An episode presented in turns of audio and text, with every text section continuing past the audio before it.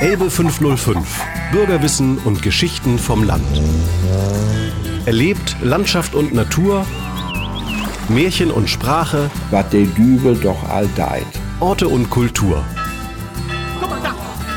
Elbe 505. Das sympathische Bürgerportal zum Mitmachen.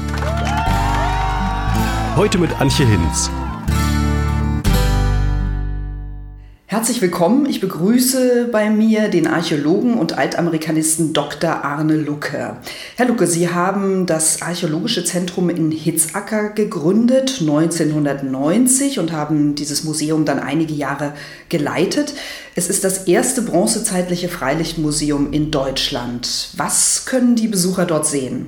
Ja, schön, dass Sie das ansprechen. Ja, äh, das ist so ein Baby von mir, von dem ich mich allerdings so ein bisschen jetzt gelöst habe, damit die die jetzt, die dort tätig sind, einfach äh, äh auch sich selber entfalten können.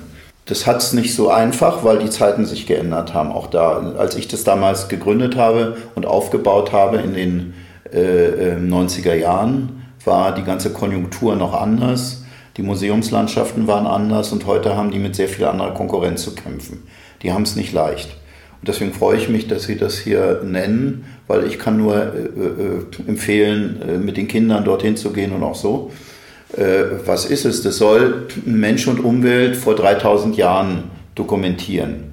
Passt hier ja in die Problematik des Wendlandes hinein. Das hängt auch mit Gorleben zusammen, dass wir auf, auf unsere Art und Weise, mit unseren Mitteln auf ein Umweltbewusstsein gehen wollen.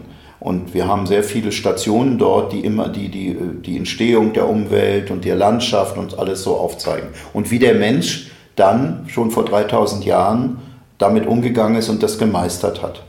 Und äh, zu dem Zwecke, um das besser äh, an, den, an die Leute zu bringen, haben wir damals, äh, kam die Idee auf, dieses, das, was wir, den Befund, den wir dort archäologisch ausgegraben haben, das waren nur schwarze Löcher und, und Pfostenlöcher und nichts. Und ich stand mit irgendeinem Staatssekretär äh, des Ministeriums damals mal vor so einer Grabung und wir wollten wieder unsere so etwa jeden, wir haben jedes Jahr in der besten Zeit so 100.000 dafür bekommen, um die Grabung weiterzuführen. War eine Großgrabung zehn Jahre lang, war die größte Grabung in Niedersachsen damals. Und dann, dann habe ich dem erzählt, äh, wissen Sie, wenn wir als Archäologen dort äh, durchgegangen sind, dann ist nur noch ein schwarzes Loch übrig. Das ist alles weg. Deswegen ist es so wichtig, das äh, akribisch aufzuarbeiten und so weiter. Und äh, ja, und da war er so ein bisschen, sagte, was, wie, dann ist ja gar nichts und so. Sag ich, ja, aber ich habe eine Idee. Und ich hatte mich damals schon sehr an der Uni und so mit, mit experimenteller Archäologie beschäftigt. Das ist so eines der lebendigen Archäologie und experimenteller Archäologie, wo ich mich hier äh, sehr spezialisiert hatte. Und da war eben die Idee, dass man das rekonstruiert und eins zu eins hinstellt, um es auch äh, museumspädagogisch, erlebnispädagogisch zu nutzen. Und nichts anderes haben wir dann gemacht äh, in Hitzacker. Experimentelle Archäologie heißt, dass vielleicht nicht alle Fakten gesichert sind, aber dass man dem Publikum trotzdem irgendwas zum Anschauen und zum Ansehen und zum Anfassen vielleicht liefern will? Oder wie ist es richtig ja, zu verstehen? Ja, wir haben am Anfang der Entwicklung in den 70er Jahren munter Experimente gemacht, äh, voller, voller äh, Euphorie bis wir irgendwann mal, und gleichzeitig haben wir natürlich den Leuten das zeigen wollen. Und wir entdeckten eines Tages, wir müssen das trennen. Wir, äh, wenn wir wirklich wissenschaftlichen Versuch machen wollen, das ist wie so ein physikalisches Experiment. Es müssen immer die gleichen Parameter sein. Es muss alles kontrolliert und registriert sein. Und es muss immer also vergleichbar sein. Und deswegen haben wir dann angefangen, da habe ich dann den Begriff hier geprägt, lebendige Archäologie. Äh, das hatte ich irgendwie aus Amerika. Da gibt es so eine Living Archaeology, die ein bisschen anders weiß, aber ich habe das mal lebendige Archäologie und habe dafür plädiert, das zu trennen. Das eine ist ein wissenschaftlicher Versuch, den macht man unter wissenschaftlichen Bedingungen, kontrolliert, auch nicht mit Publikum unbedingt, äh, nur mit den Studenten und so weiter. Und das andere ist die sogenannte lebendige Archäologie. Die lebendige Archäologie hat mehr dann den Aspekt des Pädagogischen. Das heißt, dass man Kindern und auch Erwachsenen äh, anhand solcher äh, Experimente äh, den mehr unter didaktischen äh, ähm, Aspekten das Ganze nahe bringt, dass sie selber mitmachen können, äh, das miterleben. Und da kommt dann so diese Erlebnispädagogik raus. Es geht in die Richtung Erlebnispädagogik. Also wir haben das ehrlicherweise dann irgendwann mal getrennt Äh, das hat sich auch durchgesetzt inzwischen. Äh, und ähm, die, dieses, dieses archäologische Zentrum ist eine Mischung aus all diesen Elementen. Ich habe dort mit meinen Studenten jahrelang Versuche gemacht. Es war eine Außenstelle der Universität Hamburg. Äh, ich war ja in Hamburg tätig, im Archäologischen Institut. Und gleichzeitig, da sind ganze Generationen von Archäologen, die haben dort die ersten Anfänge von experimenteller Archäologie mitgekriegt, was sie, glaube ich, auch geprägt hat. Denn ich sehe immer überall, wenn ich so Veröffentlichungen sehe, die haben da alle schon was mitgekriegt äh, und sind da freier geworden, an gewisse Dinge jetzt des archäologischen Befundes ranzugehen. Und die, die Kernfrage, die Sie vorhin ansprachen, was äh, bringt das innerhalb der Archäologie? Also wenn Sie, wir haben in der Archäologie sogenannte Befunde, sagen wir, die wir interpretieren, wie vielleicht das ausgesehen haben könnte, äh, was da äh, mal gewesen sein kann. Aber die sind natürlich begrenzt und auch mit Irrtümern behaftet. Wenn wir ähm, jetzt die experimentelle Archäologie dazu packen und äh, analog dazu äh, experimentell sowas nachvollziehen, dann können wir besser die Befunde interpretieren. Es geht darum, archäologische Befunde, historisch-archäologische Befunde, besser interpretieren zu können. Auch das ist natürlich von Irrtümern behaftet, aber wir können besser äh, äh, an den Kern der Sache und vor allem dort, wo uns die äh, klassische konventionelle Interpretation nicht weiterhilft beim archäologischen Befund. Wir kommen nicht weiter. Da könnte, könnte ein Experiment helfen. Ich habe das in vielen Fällen bei Töpferöfen, bei Eisenschmelzöfen haben wir das alles durchexerziert. Äh, Holzbearbeitung in Hitzacker können Sie das ja sehen.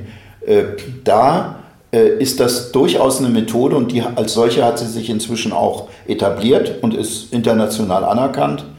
Äh, und es gibt inzwischen sehr, sehr viele solche ähnlichen Museen, äh, die sehr erfolgreich Geschichte, wir sind ja Historiker, weitergeben und versuchen vor allem den Kindern, das sind so gewisse Altersgruppen werden da angesprochen, weil die ja noch Spaß haben, was zu machen und so.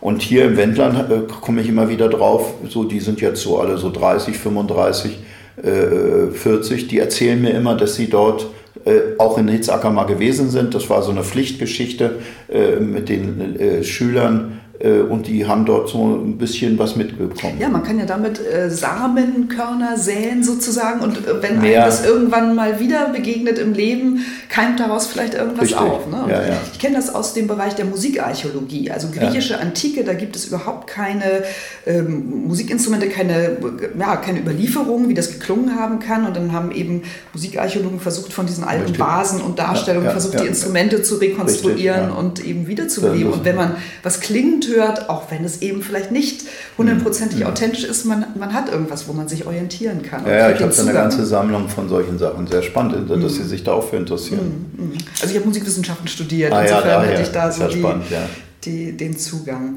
Es gibt so drei äh, Hauptaspekte im äh, Archäologischen Museum Hitzacker. Sie haben schon die experimentelle Archäologie äh, angesprochen, dann Wechselbeziehungen zwischen Mensch und Umwelt, das ist so ein zweites das ist ganz Thema. Wichtig, ja. Und das dritte, die Zeitreise. Vielleicht können wir noch mal über das zweite und dritte Thema sprechen. Naja, Mensch und Umwelt ist, äh, äh, ist ein, ein, mir immer von Anfang an ein Anliegen gewesen, weil ich in meinem Studium äh, bei einem Professor studiert habe, der äh, Afrikanist auch war und sehr mit den frühen Menschen sich beschäftigt hat. Und gerade ähm, in der frühen Menschheit, da spielte die Umwelt eine ganz große Rolle, wie das sie geprägt hat, dass sie dann irgendwie aus Afrika eines Tages ausgewandert sind. Heute Morgen gerade ganz spannenden Artikel darüber gelesen. Und äh, da liegt es an der Hand. Und das war natürlich auch eine Zeitgeistsache in 70er, 60er, 70er, 80er Jahren. Äh, da geht es also auch so Rekonstruktionen der Umwelt. Heute vielleicht nicht mehr so in, aber damals hat mich das geprägt. Und da lag es auf der Hand. Und dann war natürlich die Problematik, die mich auch beschäftigt hat. Sie haben es ja vorhin gerade angesprochen, Gorleben was passiert da? Ja, ich bin jetzt nicht so, so parteiisch oder so, aber als nüchterner Wissenschaftler mache ich mir da auch meine Gedanken und sage mir, was passiert mit so einer Halbwertzeit und so. Und, äh, und da habe ich mir gesagt, da will ich versuchen, meinen Beitrag dazu äh, zu leisten, um äh, gerade die Kinder äh, äh, problembewusster zu machen. Dass sie einfach die, die Wechselwirkung von Mensch und Umwelt, äh, wie sich das gegenseitig beeinflusst, schon seit der Urzeit begreifen besser. um so dann ihre Schlüsse zu ziehen auf, äh, also wir erwähnen nicht einmal Gorleben im Museum, auch in meinem Führer, den ich da gemacht habe, ähm, so ein kleinen, kleine, da geht es immer nur um Menschen und Umwelt und Versuche, der Versuch, dass sie selber dann daraus äh, das ableiten und sagen, aha, äh, wie ist es dann, wenn da und so weiter. Und das ist natürlich klar, wenn man hier in diesem Landkreis arbeitet und lebt, macht man sich darüber Gedanken. Und äh, und das war unser Beitrag dazu, äh, die, im Rahmen so einer Erlebnispädagogik auch auf die Umweltproblematik und speziell diese Ausstellung, äh, na, ähm, die wir jetzt noch da drin haben, die Zeitreise, die ist ja, die soll jetzt verändert werden. Die haben wir mal gemacht während der Weltausstellung, während der Weltausstellung in Hannover. Und da bekamen wir auch einen großen Zuschuss von der, von der Sparkassenstiftung. Und die habe ich zusammen mit einer sehr jungen, talentierten Archäologin, die inzwischen Chefin in Osnabrück da in, in Bramsche ist.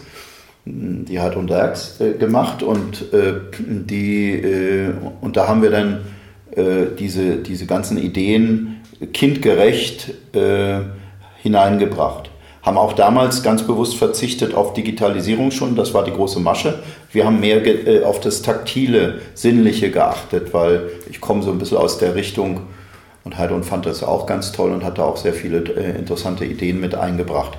So dass heute noch die Kinder da drehen können und bewegen können. Das ist sehr robust gebaut.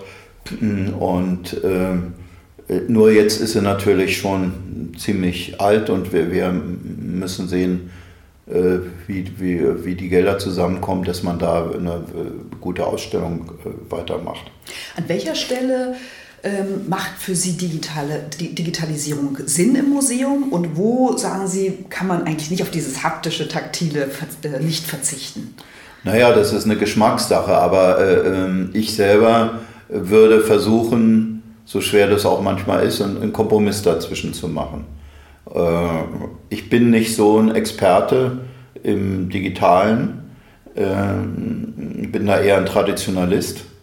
Äh, aber ich bin mir natürlich bewusst, also gerade bei GPS und solchen Sachen äh, und, Handy und dieses und jenes Smartphone, da, das ist schon fantastisch, was man da alles so, so, so messen und, und, und bekommen kann. Aber wenn der Mensch nicht die Kontrolle darüber behält und, und, und etwas und wenn er das nur so als La pour La macht und sagt, oh, das schickt so die ganzen äh, Statistiken und so und nichts damit anfängt und selber das umsetzt, tätig als, äh, als derjenige, der das bestimmt, dann weiß ich nicht, ob das so sinnvoll ist. Dann, äh, ich, ich finde es schon wichtig, äh, also man kann es nicht wegdenken, gerade für die Jüngeren, die ist es ganz wichtig, die, die sind damit aufgewachsen. Man sollte kritisch, trotz alledem, auch allen diesen neuen Entwicklungen sein und, sie, und sie überprüfen und sie nutzen, wo man sie nutzen kann, wo es einen Sinn gibt und, äh, und, und vielleicht den Mut auch manchmal zu haben, das muss ich nicht haben. Ja. Sie forschen ja eben viel auf Friedhöfen. Also da kann man ja vielleicht dann regionale Zusammenhänge übergreifender ja, Regionen sichtbar machen auf Karten, ja, in der Archäologie. Funde. Also das ist natürlich. Da, da, natürlich, aber das hat es früher schon gegeben, nur eben manuell und, äh, und analog. Und heute macht man das viel schneller äh, digital. Das ist eine riesige Erleichterung, dass man diese Unmengen von von Informationen, die man da sammelt, dass man die dann auch verarbeitet. Es gibt ja auch so eine Archäologie in Richtung Simulationsarchäologie. Das heißt, die simulieren nur noch Zustände, gesellschaftliche Zustände aufgrund von Gräberfeldern und sagen dann, also so und so sah die Gesellschaft aus. Was, was interessante Ergebnisse zeitigt. Also da hat es, äh, gibt es einen Sinn. Aber ich bin immer der Meinung, ich bin, bin ein bisschen, bisschen altmodisch. Äh, der, der einzelne Mensch, das Individuum sollte immer noch die Kontrolle behalten über die Technik. Die Technik sollte man nutzen, aber die sollte uns nicht die sollte, sollte uns nicht beherrschen. Da bin ich vielleicht sehr altmodisch, kann sein. Sie sind jetzt hier im Wendland ziemlich verwurzelt über all die Jahre. Ja. Ähm, gibt es noch irgendwas, was das Leben hier noch lebenswerter machen würde? Ja, wenn man, äh, das zum Thema digital, wenn wir möglichst bald eine bessere äh, Internetverbindung bekommen würden. Gerade bei mir im Dorf ist es katastrophal. Und mein Sohn, der, der, der lästert immer und kommt deswegen konkret auch weniger her äh, äh, der lebt in, Frankfurt und dann, wenn er hier ist, äh, Pfingsten meistens und Weihnachten, dann flucht er immer, dass das Internet so, so schlecht ist und er seine ganzen Werte nicht rübergeben kann. Der arbeitet viel am Computer und schickt die dann so für Post-Production und solche Sachen, muss er ganze große Datenmengen, große Datenmengen verschicken. Und das wünschte ich mir, dass sie das endlich in die Reihe kriegen. Angeblich soll es ja 2019 hier auch herkommen, also dieses äh, Breitband und, und äh, äh, kann ich nur hoffen, weil das würde das Leben das würde nämlich Leute hierher bringen, die hier ihren Arbeitsplatz äh, in dieser schönen Umgebung nutzen. Viele werden dadurch äh, noch abgehalten und sagen, ja, die Verbindung ist so schlecht. Ich brauche das für mein tägliches Leben, dass man sieht, wie das Digitale eine Rolle spielt und das muss man einfach so sehen. Ja, das, das wäre der Punkt. Und, äh, und gleichzeitig wäre mir wichtig, also modernste Technik nutzen, aber trotzdem die Tradition bewahren und sich dessen bewusst sein, äh, dass das Tradition, also ein Bewusstsein für Tradition überhaupt entwickeln. Und blicken wir nochmal auf die andere Seite der Elbe, Griese Gegend. Ähm, es ist ja sozusagen ja. Ähm, ein Gemeinschaftsprojekt, das hm. die Menschen zusammenführen soll. Hm. Gibt es etwas, was Ihnen dort an dieser Region gefällt? Sind Sie manchmal dort? Da muss ich ein bisschen passen. Also ich kenne die Griese Gegend eigentlich nur durchs, durchs Durchfahren und durch den Kontakt mit den äh, Menschen, die äh, bei uns teilweise hier im, im Verein sich engagieren äh, und die eigentlich die Idee eingebracht haben, dass wir da mit denen sehr eng zusammenarbeiten. Im Wendischen Arbeits- und Freundeskreis. Im Wendischen Freundeskreis. Mhm. Und da tauchte dieser Begriff für mich das erste Mal bewusster auf. Äh, da bin ich leider äh, überfragt. Äh, das, äh, das ist auch eine Geschichte eigenartigerweise, dass ich hier auch bemerke mit Salzwedel drüben es ist immer noch im Kopf drin, bei den Älteren zumindest, äh, das ist da drüben, da die Grenze. Äh, es lässt nach. Ich habe es gemerkt bei meinen Studenten, als ich noch an der Uni war, wo dann die ersten Gruppen von Studenten auch aus dem Osten kamen, bei uns studiert haben. Und einige sagten, ja, ich komme gerade aus Dresden, ich habe dort studiert und so. Dadurch wird das, äh, äh, aber die Älteren haben wahrscheinlich immer noch ein bisschen im Kopf. Die Trennung. Die Trennung und, und, und das ist wohl, das ist bedauerlicherweise so, mhm. dass man da nicht über die Grenze denkt. Und gibt es irgendwas, was Sie noch interessieren würde in der Griesengegend? Wie gesagt, Sie haben sich ja viel mit Friedhöfen beschäftigt. Gibt es da vielleicht noch eine Frage, die offen ist, an der Sie noch mal Naja, es gibt da einige slawische Burgwälle, die mich interessieren. Äh, äh, die auch so im Fokus geraten sind äh, in der letzten Zeit. Und ich denke, wir werden da mit den Kollegen und, und den, den äh, interessierten Leuten sicher auch einen, einen, Austausch haben und uns demnächst treffen. Menkendorf zum Beispiel. genau, Menkendorf ist so ein Punkt, den, der, der besonders.